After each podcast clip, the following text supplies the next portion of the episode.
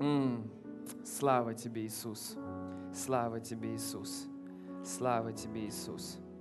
Аллилуйя, аллилуйя. Вы знаете, вы можете присесть. Присутствие Иисуса очевидно на этом месте. Аллилуйя. Мы иногда можем говорить о присутствии Иисуса, кто-то говорит Дух Святой, кто-то говорит еще а, просто Господь. Но я верю, что иногда мы можем ощущать присутствие Иисуса так реально посреди нас. Аминь. И вы скажете, а я вот не ощущаю, но вы в правильном месте. Мы здесь не для того, чтобы быть движимыми чувствами, но мы с вами знаем, что если мы не чувствуем присутствие Божьего, мы не расстраиваемся. Аминь. Мы знаем, что Иисус в нас и Его присутствие в нас. Аминь. Но если же мы чувствуем Его присутствие, мы просто радуемся этому. Аминь. Чувство не определяет нас, но мы также можем переживать Бога и физически. Аминь. Аминь. Аллилуйя. Поэтому на этом месте присутствие Иисуса сейчас реально. Я просто говорю вам. Я снова и снова говорю вам. Я верю, что когда я говорю это, для кого-то оно становится еще более реальным. Аминь. Радость, покой. Знаете, есть место Писания, когда Иисус сказал, «Придите ко мне все труждающиеся и обремененные, и я дам вам покой». Вот это то, что сейчас есть на этом месте. Аллилуйя. Это не потому, что мы с вами здесь собрались, хотя отчасти из-за этого, это потому, что Иисус посреди нас. Аминь. Это все из-за Него. Аллилуйя. Слава Богу. Покой. Поэтому мы наслаждаемся покоем. Аминь. Мы никуда не торопимся. Вы же не торопитесь никуда, да? Я тоже. Я вообще, в принципе, приехал сюда, у меня времени очень много. Сегодня, говорится, я абсолютно свободен. И когда я стоял здесь, Дух Святой говорил мне определенные вещи. Знаете, это просто такие фразы, это просто такие мысли, которые, они приносят радость. И он мне сказал, ты сейчас находишься в том, в самом лучшем, в чем ты мог находиться. Аллилуйя. Я сказал, Господь, а как же люди? Говорит, люди тоже. Я нахожусь в чем? Я проповедую Слово Божье. Это самое лучшее, что я могу делать на земле. Почему? Потому что Бог призвал меня к этому еще прежде создания мира в Иисусе Христе. Еще прежде, чем я родился, Бог призвал меня для того, чтобы проповедовать и учить Слово Божье. И нас всех Бог призвал быть Его присутствием. Поэтому сегодня мы с вами являемся очень благословенными людьми. Скажите, я благословлен. Аллилуйя. Вы сами сказали. Вы могли не говорить, но Слово Божье говорит о том, что если мы собрались во имя Иисуса, Он посреди нас. Если бы только мы могли видеть глазами Духа, четко, ясно. Я знаю, что все мы можем находиться на разном духовном уровне, но в этом нет ничего страшного, мы все возрастаем. Аминь. Но если бы вы могли видеть, вы видели бы Иисуса, сидя здесь, ходящего посреди нас. И нам не обязательно видеть Его физическими глазами, но мы знаем, что Он здесь нашим духом. Аминь. Вот так мне просто хочется рассказать эту историю. И вы видите, мы не движемся по какому-то плану. Давно-давно, в 2001 году, знаете, я только-только начинал двигаться в служении именно за пределами поместной церкви. Знаете, я услышал от Бога, что ты будешь ездить в разные города, в разные э, страны и проповедовать Слово Божье. И вот моя первая поездка за пределы нашей поместной церкви состоялась в небольшую такую, знаете, э, в сельской местности э, церковь, недалеко от Минска. Я живу в Минске. И знаете, мне предложили провести конференцию веры. Вы можете себе представить, 14 человек всего, частный дом, 14 человек. Э, люди работают на птицефабрике в большей своей, как говорится, в большинстве. И вот я приезжаю в 2001 году проводить конференцию веры. Три дня. Ну, вы понимаете, да? Э, и слава Богу за те, те ситуации, за те события, которые Бог давал. Я помню, как в первый день я приехал, и, знаете, частный дом, и э, люди собрались, я где-то успел, знаете, побыть один перед проповедью, и затем пошел проповедовать. Во второй день у меня не получилось такой возможности – я не смог уединиться, не смог, знаете, провести время, просто войти, знаете, в общение с Богом непосредственно перед проповедью. Я люблю это делать, знаете, немножко помолиться, просто побыть в Его присутствии. И когда у меня не получилось, так оказалось, что я сел прямо, знаете, перед началом служения прямо туда. И вот приходят люди.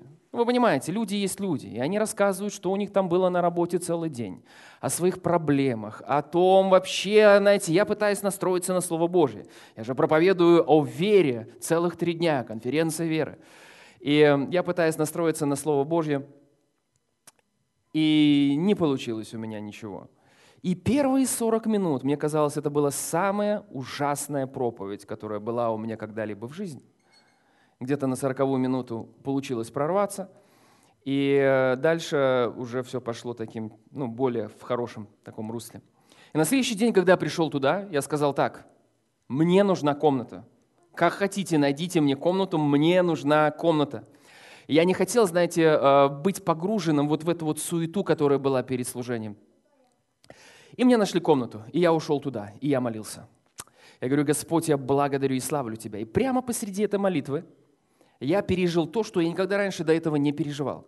Я буквально мог услышать голос Божий внутри себя. Я не слышал его физическими ушами, но то, что Бог сказал, было настолько реально и явно, что я до сих пор вспоминаю это. Я буквально мог видеть глазами своего духа, не физическими глазами, но глазами своего духа, как Иисус пришел в эту комнату, и Он сказал, я сейчас зайду туда вместе с тобой. И это изменит всю атмосферу сразу же. И когда ты будешь проповедовать, это будет необычно. И знаете, в тот день я проповедовал час сорок. И когда я проповедовал час сорок, все те люди, которые были, знаете, в суете во вчерашний день, они просто молчали, и они как будто впитывали все, что Бог давал мне говорить. И в конце служения, э, я этим случаем сейчас делюсь снова и снова, я его привожу о том, как слава Божия проявляется. Я говорил о связи веры и проявления Божьей славы. И затем люди выстроились, чтобы за них нужно было молиться. Я даже не успел возложить руки. Один человек упал от силы Божией. Другой женщины она рассказывала свидетельство, как ее сына посадили в тюрьму, и она очень сильно переживала из-за этого. И она сказала, я не знаю, как это произошло, но как будто волны, я не она говорит, я не могу как это объяснить, но вверх и вниз начали проходить через мое мышление, буквально короткое время, 30 секунд или 40 секунд, все это давление ушло из моей жизни. И мужчина, который, знаете, предыдущий день больше всего меня разочаровал, расстроил, не разочаровал, расстроил – своими разговорами духовными. В тот день после проповеди он сказал, ну, сегодня как будто вот сам Иисус говорил в мое сердце. И так и было. И так и было. Аллилуйя. Поэтому тот факт, что мы не видим Иисуса, не означает, что Его присутствие не проявляется посреди нас. Аминь. Для меня это был очень серьезный урок, поэтому сегодня мне не важно, вижу я, не вижу, чувствую я, не чувствую. Я знаю, что когда я начинаю устремляться к Нему, когда я открываю себя для Его присутствия, Он всегда приходит. В каком плане приходит? Проявляет. Он всегда с нами.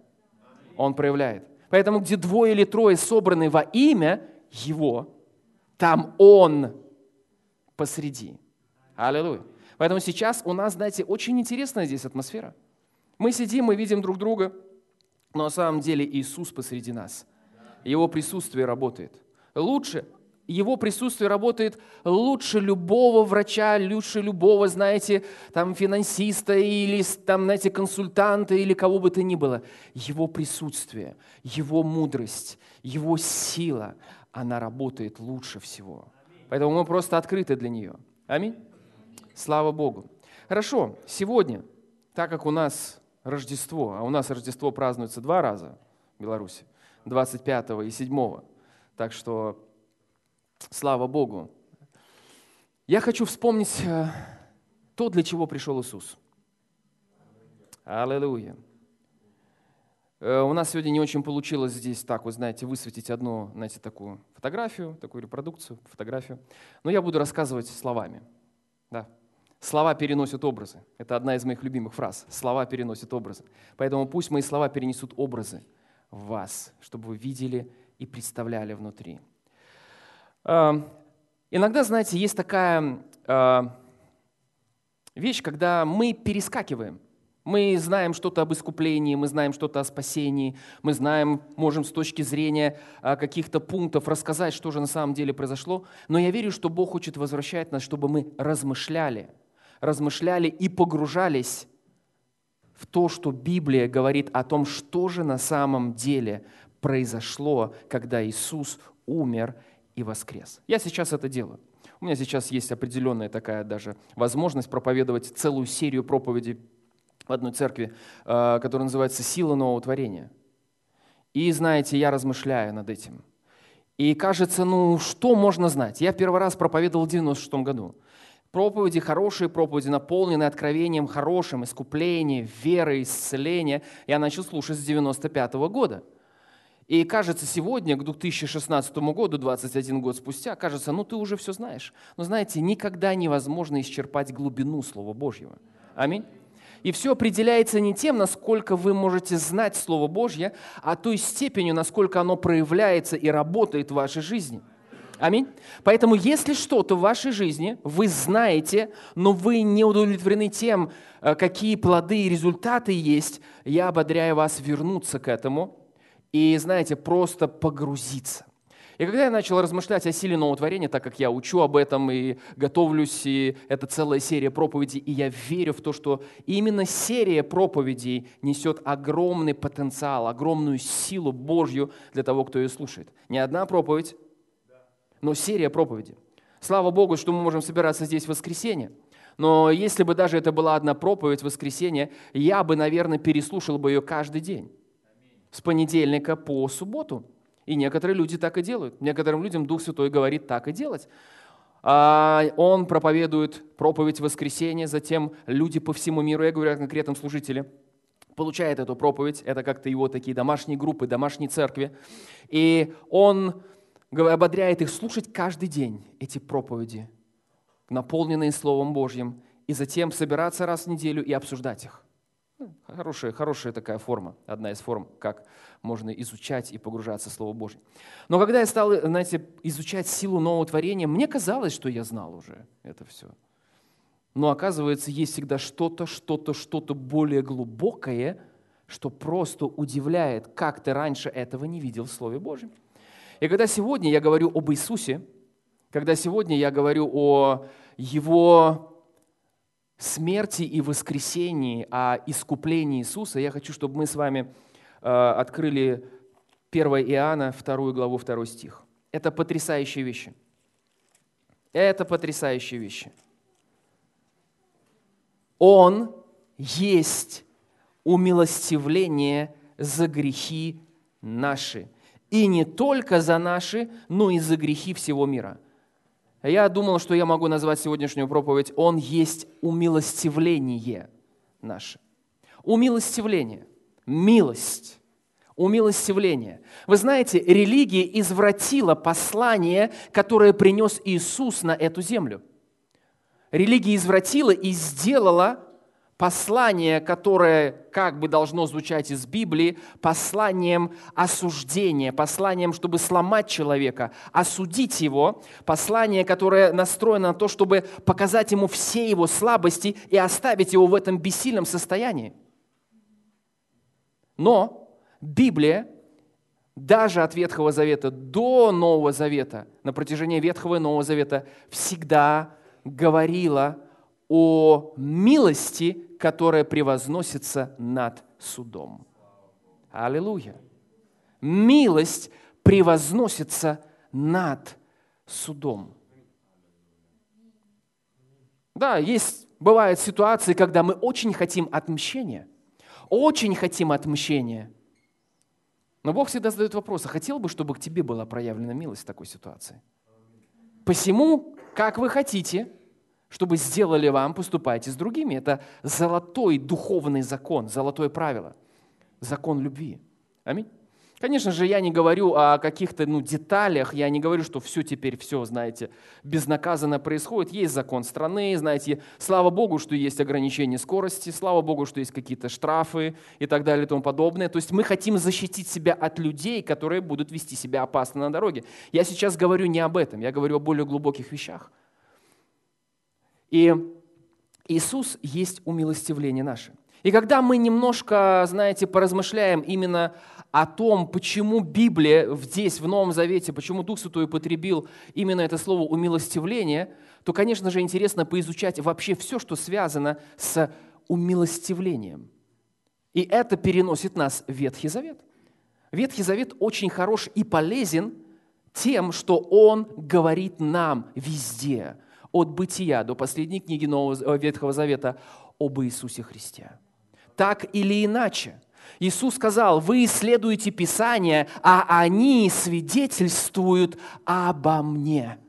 Иисус говорил, они свидетельствуют обо мне.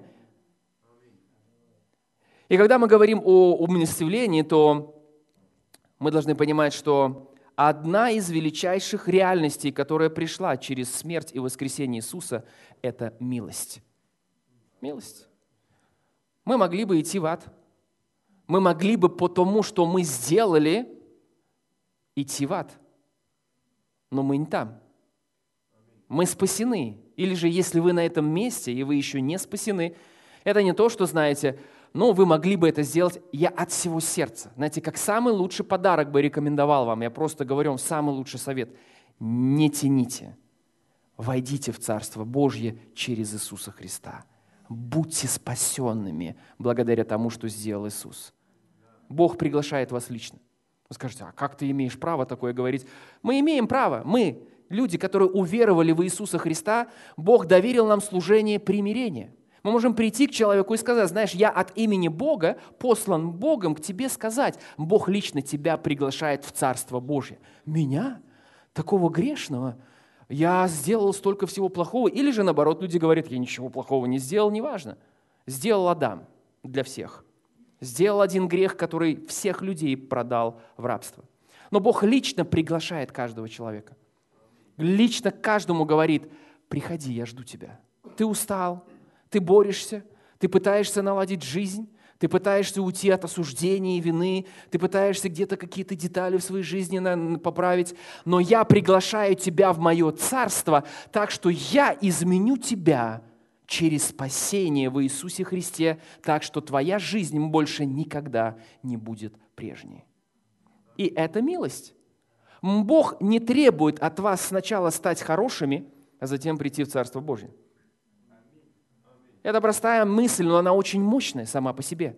Бог не требует от вас стать, знаете, такими, ну, э, исправить себя, подкорректировать и затем, о Господи, я прихожу к Тебе. Нет, Он ждет вас как раз-таки в вашем плохом состоянии, в вашем ужасном состоянии. Потому что Иисус есть умилостивление наше. Знаете, иногда мы смотрим на Иисуса в Новом Завете, в Евангелиях, и мы можем видеть, что и думать, предполагать, что Иисус пришел для того, чтобы проповедовать, учить, исцелять больных, э, воскрешать мертвых. И так и есть. Мы видим, э, что это происходило в его земном служении. Но знаете, основная цель записана в послании к евреям 10.5. Я вам прочитаю. Основная цель прихода Иисуса записана Послание к евреям, 10 главе, в 5 стихе. «Посему Христос, входя в мир, говорит, жертвы и приношения ты не восхотел, но тело уготовал мне». Еще раз, это место Писания. Жертвы и приношения, он обращается к Отцу Небесному. Он говорит, жертвы и приношения ты не восхотел, но тело уготовал мне. Что за странное местописание? Господь тело уготовил мне, жертвы приношения хотел. Но мы опять, знаете, будем мыслить а, а, рамками и категориями все-таки Ветхого Завета. Потому что до Нового Завета был Ветхий Завет. И это целая эпоха, это целая история, это целые периоды, которые описаны для нас в Библии. Что же происходило с человеком после того, как он согрешил и попал в рабство греха? По сути дела, Библия говорит о том, что нет праведного ни одного – ну, послушайте до конца. Я знаю, что вы научены некоторые в праведности. Я тоже, поверьте мне. С 95 -го года я знаю, что я праведность Божья во Христе Иисусе, конечно же. Но без Иисуса Христа нет праведного ни одного человека. Меня всегда удивляют люди, с которыми ты беседуешь. Я иногда, знаете, беседую с разными людьми. То в поезде еду, то на улице где-то, то еще где-то попадаются. И они говорят, а вы знаете, а я вот с детства такой вот, я с детства верю в Бога. Не в том плане, что люди родились в определенной деноминации или в определенном, знаете, там географическом, они просто считают себя христианами. Просто вот они говорят, а знаете, я не знаю, как все, а я вот с детства всегда вот был с Богом. А я говорю, каким образом? Невозможно быть с детства с Богом. Невозможно родиться сразу на эту землю и сразу родиться спасенным. Невозможно. Спасение – это то, что принимается потом, когда человек осознает, что без Бога я абсолютный грешник. Без Бога я не то, что там неправедность Божия, я просто весь наполнен тьмой. И таковыми были все мы до тех пор, пока не приняли Иисуса Господом и Спасителем. Самая страшная трагедия произошла в Эдемском саду, когда Адам и Ева совершили грех. Кажется, о, они сделали грех, ну подумаешь, там, грех, ну Бог потом как-то мог простить. Нет, послушайте, они совершили не просто грех, они продали все человечество вперед на все времена в рабство дьяволу. И что делает дьявол с людьми, которые у него в рабстве? Дьявол направляется в озеро Огненное, и он об этом знает – он об этом сильно не говорит, и он себя представляет достаточно, знаете, таким, э, знаете, фильмы или там книги или, или еще где-то, он представляет себя таким могущественным, знаете, таким просто ой-ой-ой. Но на самом деле он понимает, что его время ограничено. Можете напоминать ему об этом. Когда он напоминает вам о чем-то плохом, напоминайте ему об этом точно так же. Что написано в книге Откровения? Он брошен в озеро Огненное. В одной из местописаний написано, что сошел дьявол на землю в сильной ярости, зная, что немного ему остается времени. Мы с вами, приняв Иисуса Господом и Спасителем, живем вечно. В нас уже Царство Божье здесь, внутри нас. Мы на земле являемся носителями Царства Божьего и проявляем его, но дьявол уже носит в себе страх, осуждение и вечное мучение уже сейчас, еще не попав туда. Поэтому он обманывает людей – но из-за греха Адама и Ева они были родоначальниками всего рода человеческого. С них начался род человеческий. И когда они совершили тот грех, нужно понимать, насколько сильными творениями они были. Они были сотворены не в классе ангелов, они были сотворены не в классе каких-то существ, которые где-то там, знаете, просто подчиняются Богу. Они были сотворены в одном классе вместе с Богом. Есть потрясающее местописание в псалмах. В восьмом псалме написано, «А, «Ты немного умолил его перед ангелами». И когда люди изучали иврит, э, изучали древнееврейский э, язык, они они брали это слово «ангелы», и там стоит слово не просто «ангелы», стоит слово «элохим», который говорит о Боге, о триедином Боге. Поэтому, когда Бог творил человека, один из исследователей еврейского языка, он сказал, что это звучит буквально так, сотворил его буквально на тень ниже себя. Бог всемогущий, Он владыка всего, Он Бог с большой буквы, но когда Он сотворил человека, Он сотворил не робота, Он сотворил не ангела, который подчиняется Ему, Он сотворил друга – и Он сотворил сына и дочь, с которыми Он может общаться на одном уровне. Потрясающий уровень. Понимаете? Потрясающий уровень. И именно это дьявол увидел, и именно это дьявол захотел украсть. Более того, когда Бог сотворил Адама и Еву, Он определил для них определенный временной отрезок. Это, знаете, это уже дополнительное мы изучение можем делать, но на определенный отрезок. И этот отрезок определенный, кто-то говорит, это 6 тысяч лет, знаете, как аренда есть на какой-то период, Бог поместил человека, сотворенного на определенный период владычества на земле. Что будет дальше? Это были Божьи планы, но вот мы можем видеть это из Писания. И все это попало в руки дьявола из-за греха. Земля попала под господство дьявола. Он не такой всемогущий, но через то, что он получил доступ к этой земле, через Адама и Еву, Библия называет его Богом этого мира. Не всей земли, а Богом той системы, которую он установил. И люди, которые рождались после Адама и Евы, рождались духовно мертвыми. Представьте себе картину. Человек дух которого пришел от Бога, был сотворен Богом. Человек, дух которого идентичен Богу, человек, который является творением Божьим, вдруг он был наполнен светом, он был наполнен божественной природой. В восьмом псалме сказано также, что Бог увенчал человека славой и честью. Подумайте об этом. Бог поставил корону славы на человека. И эта слава, она сходила и покрывала все его тело. Человек был облечен славой Божьей, точно так же, как и его Творец, Бог, облечен славой. Все это было. Адам и Ева, они не знали, что они были в славе Божьей, они не знали, что они, что они нуждаются в одежде, как нуждаемся сейчас в одежде мы сейчас. И когда они согрешили, когда дьяволу удалось обмануть их, все это ушло из них – и если раньше в их духе существовала жизнь, человек был способен к восстановлению очень быстрому, даже физически. Да, человек был способен к регенерации, и он, ну там интересно вообще, если исследовать. Он еще не, Библия говорит, что он не был бессмертным в каком-то позиции, и он также не был смертным. Мы не будем сейчас сильно в это углубляться, да? Хорошо, не будем. Вы уже начали думать.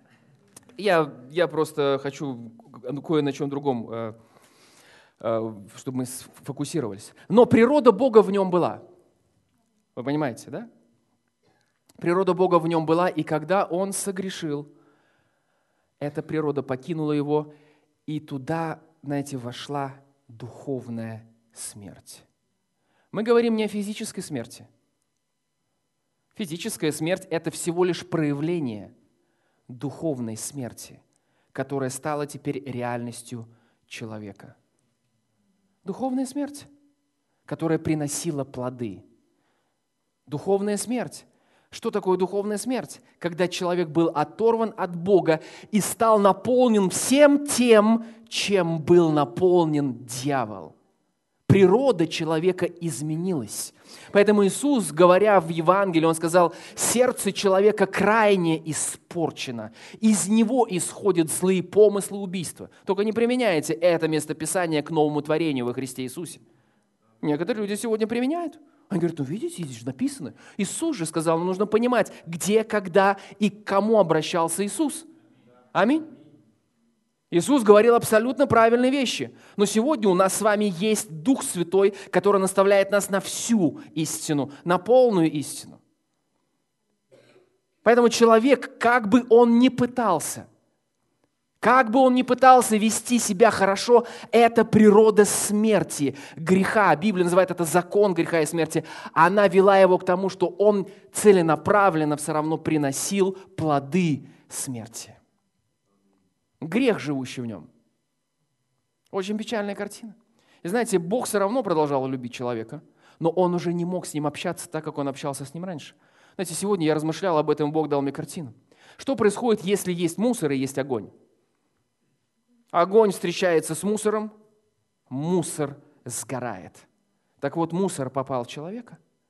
Бог любил человека даже в его падшем состоянии, но теперь человек стал носителем тьмы, страха, греха, вот этой природы. И раньше, знаете, если бы, я помню, как Кеннет Копполд об этом говорил, он любил подойти к Адаму, знаете, обнять его, сказать, как ты поживаешь, Адам? Как твои дела? Бог не мог этого сделать, потому что Он есть свет. Он есть огонь поедающий. И если бы Он это сделал в отношении Адама, когда Адам уже согрешил, от него остался бы физически даже пепел бы остался бы. Это не было невозможно. И Бог, знаете, Он имел план. У Него был определенный план. И Он начал приносить шаги проявления этого плана к самому последней точке. Последняя точка этого плана – это искупление через Иисуса Христа. И какие это были шаги? Иногда мы говорим о там, праведность Божия и так далее и тому подобное. Мы должны понимать, что грех сам по себе, когда он встречается с Богом, он получает возмездие. Грех должен быть наказан. Бог – праведное существо. Бог – судья праведный. Бог абсолютно праведен, абсолютный свет. И когда он встречается с грехом, происходит этот духовный закон. В действии этого духовного закона грех наказывается. Э, Римлянам 6 глава, помните последний стих? Возмездие за грех смерть. Но Бог понимал, что Его милость, она превозносится над судом. И Он не желал смерти человечества. Абсолютно не желал. И Он начал э, приводить способы того, как Он может общаться с людьми на том уровне, на котором они оказались. И вы помните, что Он сделал? Это кровь животных. Жертва животных. Кровь – это жизнь. И если чья-то жизнь заплатит за грех человека, то человек может приходить в общение с Богом, принеся жертву крови, которая покроет этот грех и отвратит гнев Божий. Мы должны понимать, что есть гнев Божий. Вы понимаете? Я говорю об этом на основании искупления и милости, конечно же, понимая все эти реальности Нового Завета искупления, которые я изучаю, естественно. Но Бога есть гнев. И Он изливается на грех. И дьявол, можно сказать, подставил человечество. Он сказал, Бог, ты праведное существо. Я обману человека и прикроюсь им. Хочешь наказать меня? Все упадет на человека. И вот это все происходило. Вот этот вот закон греха и смерти, он постоянно и постоянно и постоянно действовал в человеке, и люди совершали грех и так далее и тому подобное. Но мы видим на протяжении всего Ветхого Завета, что Божья милость, она даже была и тогда. Кровь животных. Кровь животных. И знаете, Бог дал человеку закон через Моисея, и дал человеку определенный вид служения через Моисея, когда они были в пустыне, когда они были в Скине еще, где они поклонялись Богу. И вы помните, там был внешний двор, там было святое. Это все отделение того места, где происходило служение, которое Бог показал а, Моисею. И было святое святых. Самое святое место, святое святых. И во святом святых находился ковчег, ковчег завета.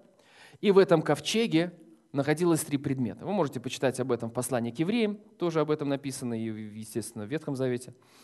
И в этом ковчеге, вот я сегодня как раз хотел показывать ковчег. Ну вот представьте, вот у нас. Он, может быть, где-то такой длины был, как клавиши. И в этом ковчеге находились скрижали с десятью заповедями, манна и жезл Аарона, расцветший. Об этом нужно говорить, как говорится, более подробнее, но вы можете сами поизучать все, что там находилось, с чем это связано, с какими событиями. И знаете, что, проис... что в принципе это символизировало? Весь этот вот, вся, это, все это вот действие и все это поклонение и образ и служение, которое было, оно не было предназначено надолго. Оно было предназначено только до времени исправления. Но люди настолько привязались к этому, к этой форме служения, что им было так сложно принять то, что пришел сделать настоящий Искупитель Иисус Христос.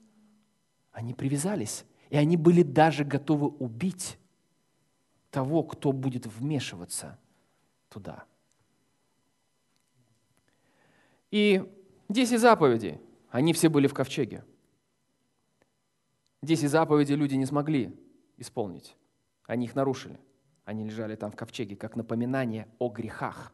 Даже у людей, которые уже были в определенном завете с Богом, с определенными жертвами, с определенным служением. Там была манна – что сделали люди, когда Бог сказал, собирайте ману на определенный день, не собирайте впрок, они все равно нарушили, потому что закон греха и смерти, потому что эта природа, которая внутри них, ну никак она не могла подчиняться законам Божьим, которые Бог приносил. Не могла.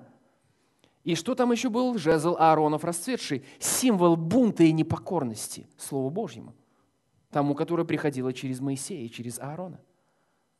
Все это было в ковчеге, и Бог запечатал это. Запечатал это. И сверху на ковчеге находилась крышка ковчега. И эта крышка ковчега, знаете, там было два херувима на крышке ковчега, и сияющий свет сияние проявленного присутствия Божьего между этими херувимами. Ну, представьте, такой золотой ящик, два херувима с крыльями, их крылья касаются, и посередине вот этот сияющий свет. Все это находится в святом святых. И туда, в святое святых, только раз в год должен был зайти самый главный служитель иудейского народа, первосвященник. И он должен был туда зайти для того, чтобы совершить прощение людей, приобрести прощение людей через кровь жертвенных животных. И вот эта крышка сверху, вот это все, называлась местом милости. Место милости. Вот вы, я еще раз, представьте себе очень ясно. Вот этот золотой ящик, херувимы, и первосвященник заходит раз в год, и он должен был окропить кровью жертвенного животного само вот эту крышку, место милости и сам ковчег. Крышку и ковчег затем семь раз. Он должен был окропить кровью животных. Знаете, что происходило в этот момент? Нам иногда кажется какие-то такие ритуалы, какое-то служение, это как-то все ветхо очень так звучит, но это и есть Ветхий Завет. Но тем не менее, даже тогда, когда первосвященник входил с кровью жертвенного животного, и он кропил крышку ковчега, это место милости. В, ковчеге лежали напоминания о греховной природе человека – но Бог не брал и не наказывал все человечество. Он искал возможности, как проявить милость к тем людям, которые обращаются к Нему. Он простирался к людям. Он простирался не только к своим людям, он пророчески говорил и о народах, которые не принадлежат Израилю. Да? И он простирался к ним своей милостью. Поэтому, когда первосвященник входил с кровью, и он кропил, представляете, даже крови животных было достаточно – чтобы отвратить гнев Божий от целого народа. Кровь, вот он входит с крови животных. Там очень интересно, можно дальше еще изучать. Там э, были э, два козла, которых э, брали для, как символ служения. Одного козла, в него возлагали руки и переносили все грехи народа на этого козла, и затем приносили его в жертву, и с кровью этого козла первосвященник входил в святое святых, чтобы покропить крышку. Второй козел – это был тот, на кого тоже возлагались грехи, и его отпускали, отпускали в пустыню. Все, чтобы он там погибал. Это все символы и прообразы. Но вот с этой кровью первосвященник входил, и представляете, даже вот этой крови и крапление на крышку ковчега раз в год было достаточно, чтобы отвратить гнев Божий на целый год. Этот день назывался Днем Искупления – Э, в Израиле это был определенный праздник, раз в год все приходили, и они должны были быть там. И первосвященник, знаете, там целая такая сложная структура, он приносил эту жертву, и народ, знаете, просто выдыхал с облегчением. Все, начинался праздник, и Бог покрыл грехи и отвратил свой гнев на целый год. Потрясающе. Но это не настолько потрясающе. В глазах Бога это было временной мерой временной мерой. Временной мерой. И вот как мы прочитали с вами в самом начале, приходит Иисус, и он понимает, что его основная задача не просто проповедовать Царство Божие, хотя проповедовать Царство Божие, не просто совершать чудеса, исцеления, проявлять силу Божью, это да и аминь. Но основная его цель – это стать жертвенным агнцем и принести свою кровь и свою жизнь в искупление каждого человека. Поэтому он сказал, жертвы и приношения ты не восхотел. Почему? Представляете, из года в год, из года в год все, что делается, это убивается много животных, это проливается кучу крови, это постоянно какие-то сложные ритуалы. И что получается в результате? Просто покрытие грехов на один год. Евреям 10 э, глава. Закон, первый стих, имея тень будущих благ, а не самый образ вещей, одними и теми же жертвами каждый год постоянно приносимыми, никогда не может сделать совершенными приходящих с ними. Иначе перестали бы приносить их, потому что принеся, приносящие жертву, бывшие очищены однажды, не имели бы уже никакого сознания грехов. Знаете, я помню, один раз я проповедовал на эту тему, что мы искуплены кровью Иисуса, и у нас не должно быть никакого сознания грехов – и один человек настолько напрягся этой проповедью, что он не выдержал. И он в конце говорил, как это так? Что это такое? Как вы можете проповедовать? Как будто мы начинаем с чистого листа. Это не может быть. То есть люди иногда думают, что, а, как говорил брат Хейген, рожденный свыше человек – это старый матрас, который перетянули просто, знаете? Ну вот он такой же вот старый греховный такой человек, просто спасся, и вот он такой вот весь, знаете, вот просто стал. Бог просто его простил. Не-не-не.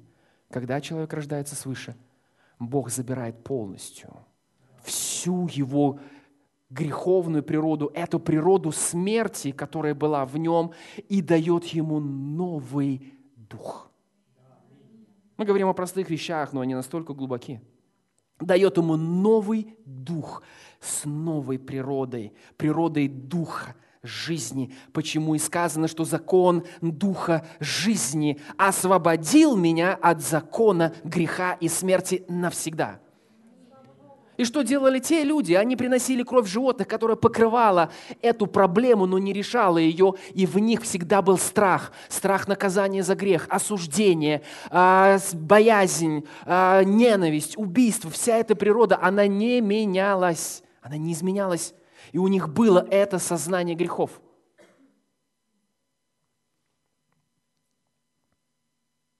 Но смотрите,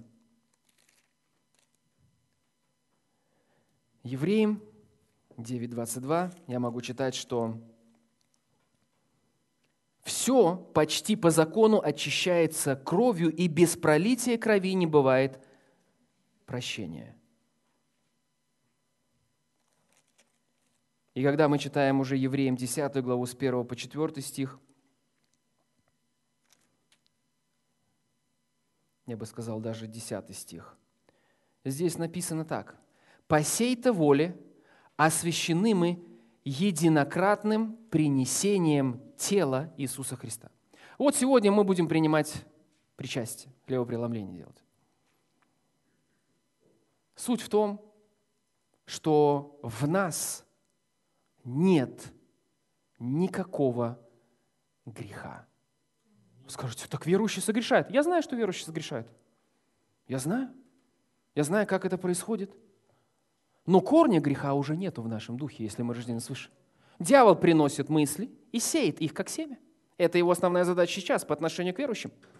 И если человек не обновляет свое мышление – то он Вадим своим необновленным мышлением и телом, которое может реагировать либо на силу духа, которая находится внутри нас, либо на аппетиты и вожделение, которые находятся в этом мире, чувства, ощущения. Вы понимаете?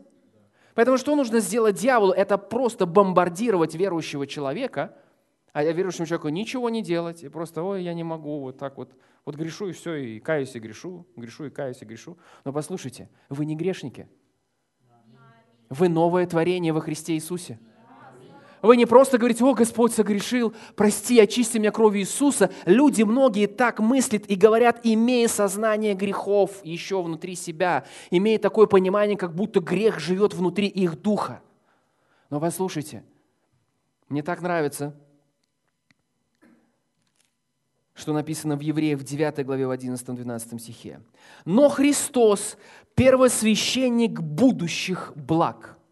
Вам уже принадлежат эти будущие блага. Они могут проявляться сейчас, здесь, на земле, потому что вы уже вошли в свое будущее. Живя здесь, на земле, это мощная фраза. Я сам сейчас ее первый раз слышу.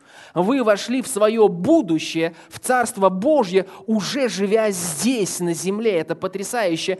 Поэтому вам не нужно ждать Царства Божьего там, на небесах, чтобы получить проявление этих будущих благ, а Царство Божье внутри вас есть. И всякий раз, когда вы пьете кровь, то есть принимаете чашу и едите тело, вы выражаете веру в то, что уже это есть в вас. Вы уже исцелены, как только можете быть исцелены. Вы уже благословлены, как только вы можете быть благословлены. Поэтому не пытаясь упрашивать Бога, Бог, сделай что-нибудь. Я говорю, Бог, ты уже это сделал, и через кровь Христа я навечно свободен. И если мои чувства и симптомы еще не уходят, во имя Иисуса я буду стоять на том, что ты сказал, и на том, что является моей реальностью в моем духе, и невидимое становится видимым, когда я верю, и эта уверенность становится реальностью. Аминь. Аллилуйя. Итак, Христос первосвященник будущих благ – пришел, пришед с большую и совершеннейшую скинию, не рукотворенной, то есть не такового устроения, не с кровью козлов и тельцов, мы только что говорили, с какой кровью козлов и тельцов входил первосвященник, но со своей кровью однажды вошел во святилище, туда, в небесное святилище, и одной капли крови Иисуса до крышку небесного ковчега было достаточно, чтобы пришло спасение для всех людей когда-либо, которые будут жить на этой земле. И спасение, и прощение, и исцеление, и благословение, и искупление. Иисус вошел со своей кровью и окропил крышку. Вы знаете, есть очень интересное исследование. Иисус, когда Он встретил Марию, Он сказал, Мария, не прикасайся ко мне, ибо я еще не вошел к Отцу моему небесному. И в Евреях написано, что он вошел в самое небо, и там совершил то, что в прообразе совершали первосвященники здесь, на земле. Он вошел, и он свою кровь, он окропил и сказал, все. Когда он висел здесь на земле, он сказал, свершилось. И когда он был там на небесах и окропил своей кровью крышку ковчега, он приобрел вечное искупление – он уже его приобрел. Вы уже искуплены. Бог не собирается искупить вас. Бог не собирается исцелить вас. Бог не собирается благословить вас, где-то взяв это и прислав вам на землю. Он уже это сделал, искупив нас через кровь Иисуса Христа. Если той крови жертвенных животных, козлов и тельцов хватало, чтобы отвратить гнев Божий на целый год от всего народа, то одной капли крови Иисуса достаточно, чтобы навсегда решить проблему греха и проклятия. Вот почему закон Духа жизни, который я принял, когда родился свыше, он освободил меня от закона греха и смерти. Аллилуйя. Вот на чем мы должны настаивать. Вот что мы должны говорить, когда симптомы, когда какие-то проблемы пытаются приходить в нашу жизнь. Не пытаться говорить, Бог, я не понимаю, я же, ты же меня искупил, почему это происходит? Вы должны еще вдвое или втрое или в десять раз больше утверждать то, что сделал Иисус. Это прописано в небесных книгах и в небесных духовных законах, что вы свободны, исцелены, спасены. И если вы согласитесь с этим и будете говорить здесь, на земле, то воля Божия, которая на небесах, она приходит и становится реальностью здесь здесь, на земле. Поэтому Иисус сказал, да будет воля твоя на земле, так, как она на небе. Аллилуйя. Ух. Я сам, знаете, обрадовался своей проповеди. Некоторые вещи я слышал в первый раз. Не значит, что их нет в моем духе, но то, как Дух Божий подает это, это просто потрясающе. Итак, Иисус, когда Он висел на кресте, Он сказал, свершилось все то наказание, которое вы должны были получить, или любой другой человек, Иисус сказал, вот Бог, я выхожу перед ними, и я закрываю их собой. Поэтому пусть твой гнев сейчас бьет меня, бьет мое тело. Знаете, я раньше этого не понимал. Но когда я прочитал Исаию, я хочу вам сказать, в 60 в 61 главе, э, в 60 э, нет, в 50, 50 53 главе, все правильно, 53 главе. Здесь написано так. «Но Господу угодно было поразить его». Когда я читал это, я говорил, Господь, я не могу понять. Господу угодно, Богу Отцу было угодно поразить Иисуса и просто э, обрушивать свой гнев на Иисуса, чтобы все остальные были спасены. Это был самый великий план. Поэтому за вашу болезнь уже заплачено. Как говорил Тиил Осборн, человек не может два раза заболеть, два раза войти в одну реку. А вы не можете, человек не может два раза заплатить за одно и то же преступление, он платит всего лишь один раз. Таким-то сроком заключения, там, высшая мера наказания, но два раза человек не может заплатить. Так вместо вас заплатил Иисус.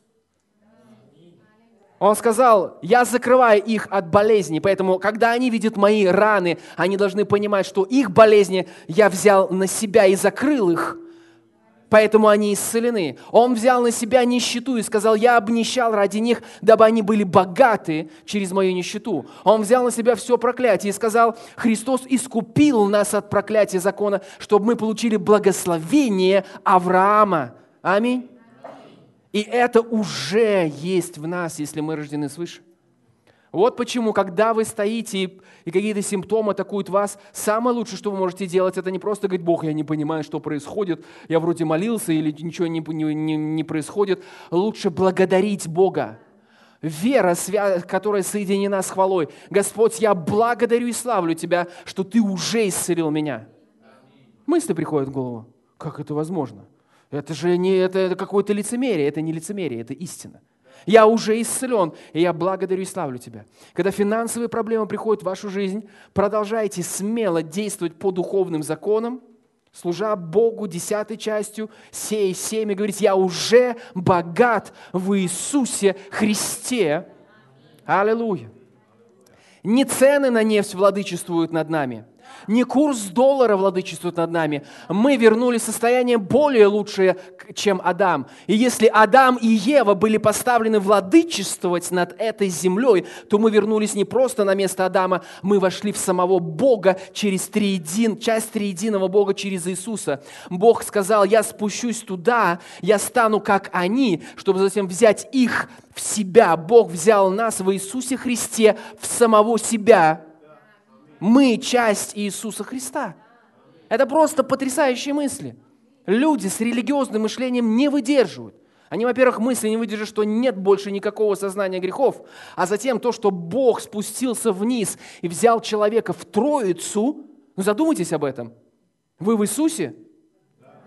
Иисус сошел сюда, совершил работу искупления и вернулся назад в Бога триединого и взял нас с собой. Вот почему Писание говорит, что мы посажены в нем на престоле. О, мы совоскресли со Христом. Аллилуйя. И мы в нем на престоле. Аллилуйя. Слава тебе, Господь.